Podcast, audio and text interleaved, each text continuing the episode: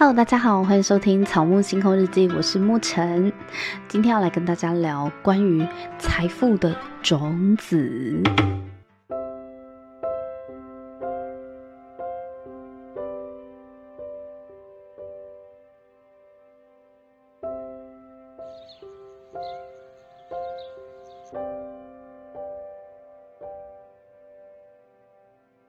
什么叫做财富的种子呢？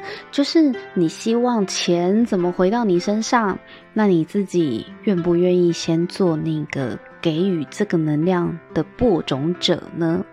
大家有听过种子法则吗？这里的种子呢，不是指你真的去种一棵树哦，不是指那个种树，也不是指这个行为，它指的呢是意念。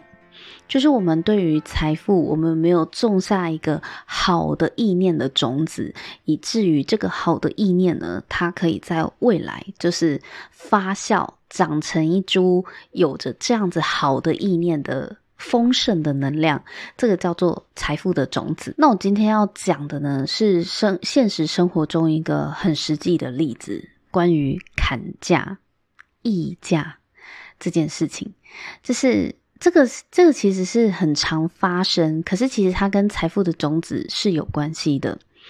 我我举两个例子好了。第一个例子呢，就是比如说，当我们在创业的时候，或者是你不一定在创业，可是呢，你你需要别人某一些帮助，然后你认识的朋友里面呢，有些人是可以提供这些帮助的人，比如说。我举个例子好了，像我当初呢，在做电影关系心理学，就是《草木星空日记》的前身啦，就就是这个节目，只是以前叫做电影关系心理学。我之前在做电影关系心理学的时候呢，呃，我很希望可以设计一个封面，是关于一个女生在看电影，然后是很安静的一个夜晚，这样很宁静的夜晚，这样子的意象。那我的表妹呢，她就是做视觉设计相关的，就是数位设计相关的学习，她还是学生，大学生。那通常呢，我们有这种亲朋好友的资源啊，那尤其是像设计封面，看起来好像是一个，嗯，不是说很难的任务哦。通常如果是这样子朋友的帮忙的话，可能我们就是。会希望他可以帮个举手之劳，这也是人之常情哦。我先讲，我并不是呃抨击说这样子是不对的，我只是觉得这是一般的人之常情。可是如果我们有去留意到意念的种子的话呢，就会非常小心谨慎的在使用别人的资源跟能量，因为能量的索取跟付出，它其实是一种选择。就是你是要选择是索取，还是是要选择是付出的？这是需要透过我们有意识的判断。有一些人，不是所有人，但是有一些人他会觉得，就是啊，今天是认识的，你就帮我一下吧。我有遇过那种有朋友，他就是希望我可以帮他的产品写一些宣传的文稿，但是。他给我的感觉不是很舒服，就是他会觉得，呃，你就买一下我的东西啊，然后帮我写一下文稿，因为我们是朋友嘛，你就做个宣传，会怎么样吗？就是你知道，就是那种，我不知道他是不是有有意要占我便宜，但是他给我的那个感觉，即便他认为他是在发出一个邀请，我都觉得不舒服。就是我，我为什么要帮你的商品写东西？然后，而且是无偿哦，而且是你要求无偿，我会觉得嗯很怪。我通常我也不是帮人家写东西都一定要有回报的，不是。如果我今天真的想帮你，我真的真的很想要助你一臂一臂之力，我是愿意无偿帮你写文案，帮你做宣传，帮你拍影片，帮你录 podcast。我真的很想要帮你这个人，我是可以不计任何代价，就是呃，我我我没有报酬，没有任何的钱啊，或没有任何的好处，我都愿意做的，就是就是要帮你。这个当然是我也是会有这样的时候啊，但前提是我要甘愿啊。可是如果今天是你来找我帮忙，然后因为我们是朋友，你就希望我无偿帮你，并且还是一副理所当然的样子的话，我就不会想帮啊，就会觉得谁想要被当工具人，对不对？所以啊，当我就是希望我表妹可以帮我这个忙的时候，虽然她还是大学生，然后他还跟我讲说：“哎，姐姐没关系，就是我愿意帮你。”他也很热心啊，因为我们感情还不错。可是我就跟我的表妹讲说呢，嗯，你报个价给我吧，我请你设计这个封面哦，你报个价给我，呃，看多少钱，就是我我付费，我买你这个设计。我表妹当场也是吓傻了，她想说干嘛啊？这只是帮你设计个封面而已，干嘛要报价？然后我就说，因为这是你的专业啊。我就是欣赏你的画风，因为我表妹常常会在 FB po 一些她的数位画画作，就是她很喜欢画插画嘛，就是数位作图。然后她的插画的风格是很温暖的，我我非常的喜欢。这是之前大家看到的电影《关系心理学》的那个封面，蓝色的，然后有一个女生呢侧脸在看电影，就坐在沙发上看电视，那是我表妹画的。我我就很喜欢他的画风，所以我就跟他讲说，艺术是有价的，创作是有价的。因为我认为呢，我今天如果要当一个创作人 p a r k e s t 创作人，我希望别人也是看待我创作是有价的。所以呢，在这个一开始，我就必须要用创作是有价的这份心情去尊重帮我创作封面的人呢、如果我今天希望别人看待我创作是有价的，那我必须也要这样子先看待别人，才会启动这个循环，不是吗？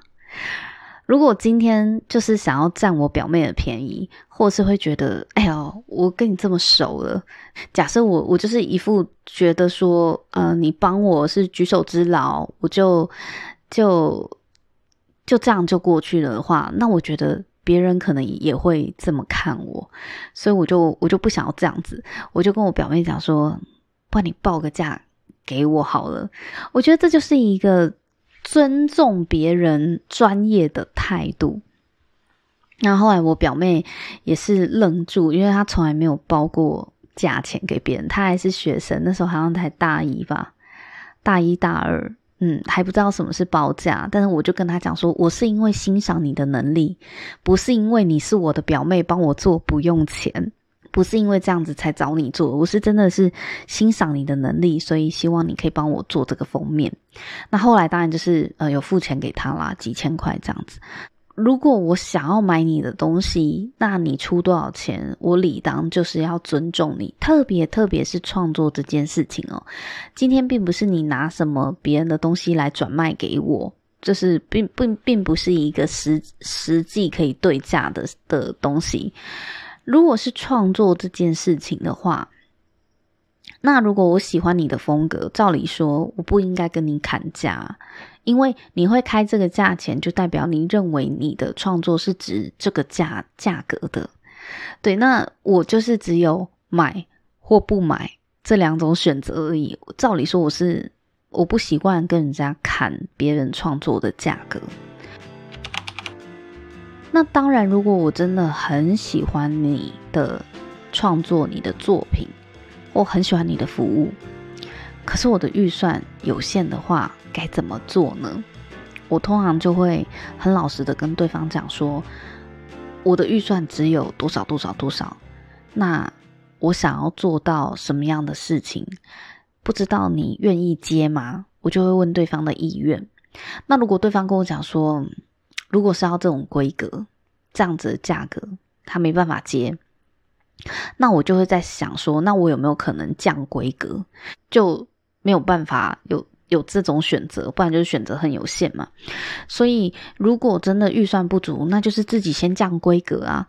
然后你降完规格，也要看对方想不想接你这个低预算嘛。这就是商业上你情我愿的嘛。就是我有多少钱，然后我希望可以完成多少事情，然后看你愿不愿意接。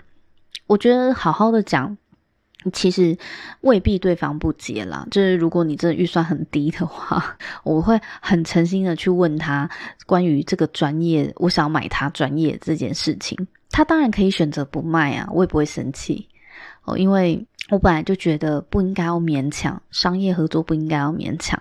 就是你，你如果真的预算不够，或是你不喜欢对方的作品，不喜欢对方的产品或服务，那你不买就是啦。那有一些人啊，他就是，嗯，他不喜欢，他不满意这个产品，哦，可能这个产品的品质不好，或是他觉得 CP 值不高，或者是他的对方的报价超过他的预算范围了。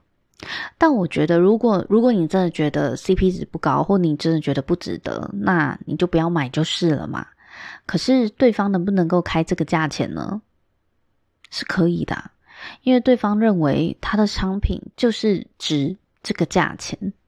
那你你觉得太贵了，或你觉得没这个价值，那不买就是了，不需要去批评对方。对，因为对方。的产品还是可以找到愿意买的人呐、就是对方呃，对方的作品也好，产品或服务也好，他总是能够找到愿意被他服务的人，或愿意欣赏他的产品的人嘛。那你如果不喜欢这个产品，你不要为了要让对方降价，或是为了要去砍对方的价格而去批评对方的服务。我会有这个感受呢，就是因为以前在做广告提案的时候，我们都会走议价流程，特别是跟一些比较大的公司行号去报价，对方都会有一个财务，就是财务端一个正式的议价会议哦，因为对方的财务呢，必须要完成公司交办给他的议价任务。那在议价的过程里面，我也有交手过几位财务哦。有些财务他就是非常客观理性的去看报价，然后去讨论报价的合理性，甚至会礼貌性的去询问说，呃，不知道是不是还有空间，或者是他们会表明他们的预算就是在哪里，那呃没有办法再多了，问我们可不可以用他们的理想的预算来接，我觉得这就是很好的议价的方式，就是你表明了你想合作的诚意，但是你也告诉我你们的预算最多就是在哪，那真的非常希望我们可以照你的预算来接，这也是一种议价的方式啊，也是有可能这是可以砍价成功的。那我遇过非常不舒服。我觉得非常恶劣跟糟糕的议价方式，就是我们提案了，然后呃，也是你们告诉我你们的需求是什么，然后我们跟着你的需求提案了，但是呢，根据你这些规格，我们就是需要花多少钱来做。那你希望我降价，你用的是一种一直批评我的服务很烂，然后试图要逼我降价。我觉得这就是非常糟糕的。议价心态，但是这种心态呢，不是只有在这种议价会议上面才会发生的。在我们平常跟人家买东西杀价的时候，你有没有听过一句话叫做“嫌货才是买货人”？我我觉得这句话很没有道理啊，因为我会觉得你嫌你就不要买啊。今天如果我是老板，你嫌我的货，我就会觉得，那你不要买，我拜托你不要买。你如果不是因为欣赏我的产品，不是因为喜欢我的服务，你只是为了想要我想要去凹那那些折扣，或是凹那几百块的，然后把我的货批评的一文不值，我就会觉得，那你不要买。我曾经就是在这种大型的议价会议里面。我实在是搞不懂，就是，诶，你找我们来提案，不就是因为你需要我们的服务吗？因为，呃，议价只是一个过场嘛，因为其实都合作那么多年了。然后，为什么每次议价的时候，你你每年都买啊？然后在议价的时候，你又把我们批得一文不值，那我就会觉得说，那你找别家好了，既然你。这么不满意我们家，你把我们家批评的一文不值，那你找别家就好。我都会在心里这样 murmur，我就跟我主管讲说，我只是很无奈的说，哎，如果真的这么不满意我们家的服务的话，看要不要就是你多比较看看其他的厂商。我其实是很客气的丢出了这样子的一个应对了，然后我主管就说，你这样很好，你看他们现在是不是内部？闭门会议了。我说对啊，他把我请到外面去，他们内部闭门会议啊。他说因为他们怕你不接啊。我说真的吗？他们会怕我不接吗？不是他们高高在上，一副案子不给我们的样子吗？他说没有，他说我主管就跟我讲说，市场上只有两种人最大，一个叫不买最大，另外一个就叫做不卖最大。那你看这个案子采购呢来议价，就代表公司要采购嘛？对，那个呃用人单位他需要采购嘛？那采购的任务并不是把谈判搞砸。采购的任务呢，是希望可以砍价，这才是他们的任务。那他们如果提出太太过无理的要求，他们也在试探你的底线啦。那现在就是看你有没有办法守住底线。反正我我的主管就跟我讲说，世界上两个最大嘛，不买最大跟不卖最大，就让我理解说，嗯，就是不是什么生意都要接。今天如果对方就是批评你，就一直一直嫌你的东西哦，或者是甚至就是对这家餐厅非常的不尊重啊。前阵子不是宜兰的某家很知名的的餐厅，呃，拒拒绝让某一个坚持要带狗进来的客人。再来光顾嘛，他们也是有选择权的啊。就是今天我就是不卖最大，当然你也有选择，你可以不来吃啊。对，我们双方都不要为难对方嘛。你不要一方面就是呃希望我服务你，然后一方面又在嫌我，就是又又很不尊重店家，或很不尊重老板。呃，为了砍价呢，又把我的商品讲得一文不值。那既然这么烂，你就不要买呀。对不对？做生意你情我愿嘛，你有多少钱，我愿不愿意做你生意？我们就是好好的、真诚的、很有诚意的来讲嘛。做生意要有诚意嘛，你没有诚意，就就在那边用嫌弃别人、批评别人的方式，希望获得你想要的价钱，这个就是财富的不好的种子，你种下了一个不好的种子。那如果你用这样的方式去得到你所谓的 CP 值，现在大家不是很流行去追求 CP 值吗？其实我觉得追求 CP 值也不见得是一件好事诶，因为 CP 值这件事情呢，就是嗯，我觉得它的这个能量是很偏向索取的能量，就是你希望呢，你付出的越少，然后得到的越多，不就是高 CP 值吗？大家想想是不是这样呢？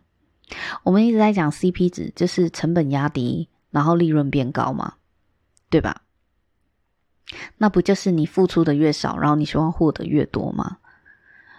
我觉得，嗯，以能量来讲，也许在经济学里面它是好的指标，可是我觉得以能量来说，我不喜欢这样。我喜欢大家是平等的。不一定是钱的平等，是能量。我们我们的付出跟贡献是平等的。我不想要让人家一直索取，我也不想要我一直就是被索取的那一方。这其实体现在很多的事情上面，很多人跟人之间的能量交换上面都适用啊。比方说，呃，像我会看星盘嘛，或是像我朋友他会算塔罗。哦，那有些人可能会觉得，呃，你帮我看个星盘啊，或是你帮我算个塔罗啊，有些人会不好意思收钱。像我一开始的时候，就是呃，只是帮朋友看好玩的，我也不会想要收对方的钱，我会不好意思，我会觉得，呃，这没什么，就是只是帮你看一下而已。但我。我的老师就有跟我讲说，我们我们的能量如果一直形成不对等的话，其实对双方都是不好的影响。今天我花了时间帮你看星盘，或者是别人花了时间帮我解析塔罗，他都是在做一个能量的付出哦，他付出他的时间，然后帮我解决某一些困惑嘛。那他的付出，如果我没有。也付出对等的能量去回应或回报的话，那我就是一直处于索取的状态。我索取别人嘛。那如果我今天帮人家看盘，然后不允许别人拿什么东西来交换哦，比如说请我吃顿饭，或是直接收钱呐、收钱是最最明确的一个能量的对等的交换。那如果不收钱的话，有对方我有有没有允许对方也用别的别的能量来交换？比如说他可以做公益喽，哦，他钱可以不给我，但是就去帮我捐款呐、啊，这也是一种。那不然就是。他可能呃请我吃个饭啊，或是请我喝饮料。总之，别人也应该要有相对的付出的机会。我们不要去剥夺别人也也有这个想要付出能量的机会。所以，并不是说呃我一直无条件的帮你，然后养成别人无条件的接受就是一件好事哦。我一直都不觉得这是好事，因为我们会养成这个世界越来越多人。会期待别人就是应该要无条件的帮他，别人就是应该要免费的帮他。你想想看，如果这个人呢，他已经非常的习惯这些困惑都有人可以免费的帮助他，那哪一天他遇到了一个不愿意免费帮助他的人，他还会觉得对方好小气哦，对方这样子做是哈，问你几个问题还要收钱哦。为什么别人要免费回答你的问题呢？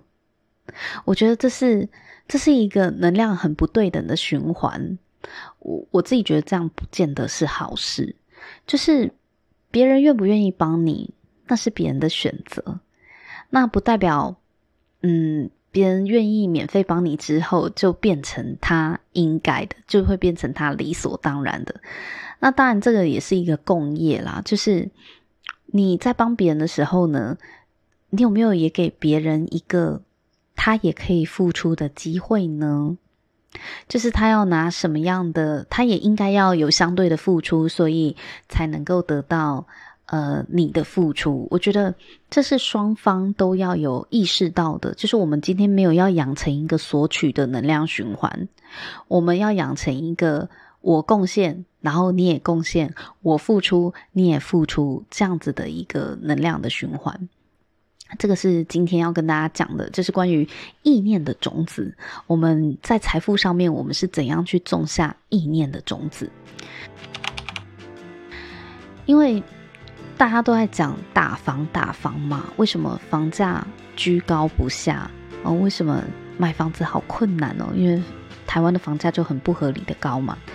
可是换个角度想，如果你希望房价能够下跌，我今天讲的是比较极端的例子，就如果你希望房价不要再那么高，是一个大家可以买得起的房价，那就代表房价要下跌嘛。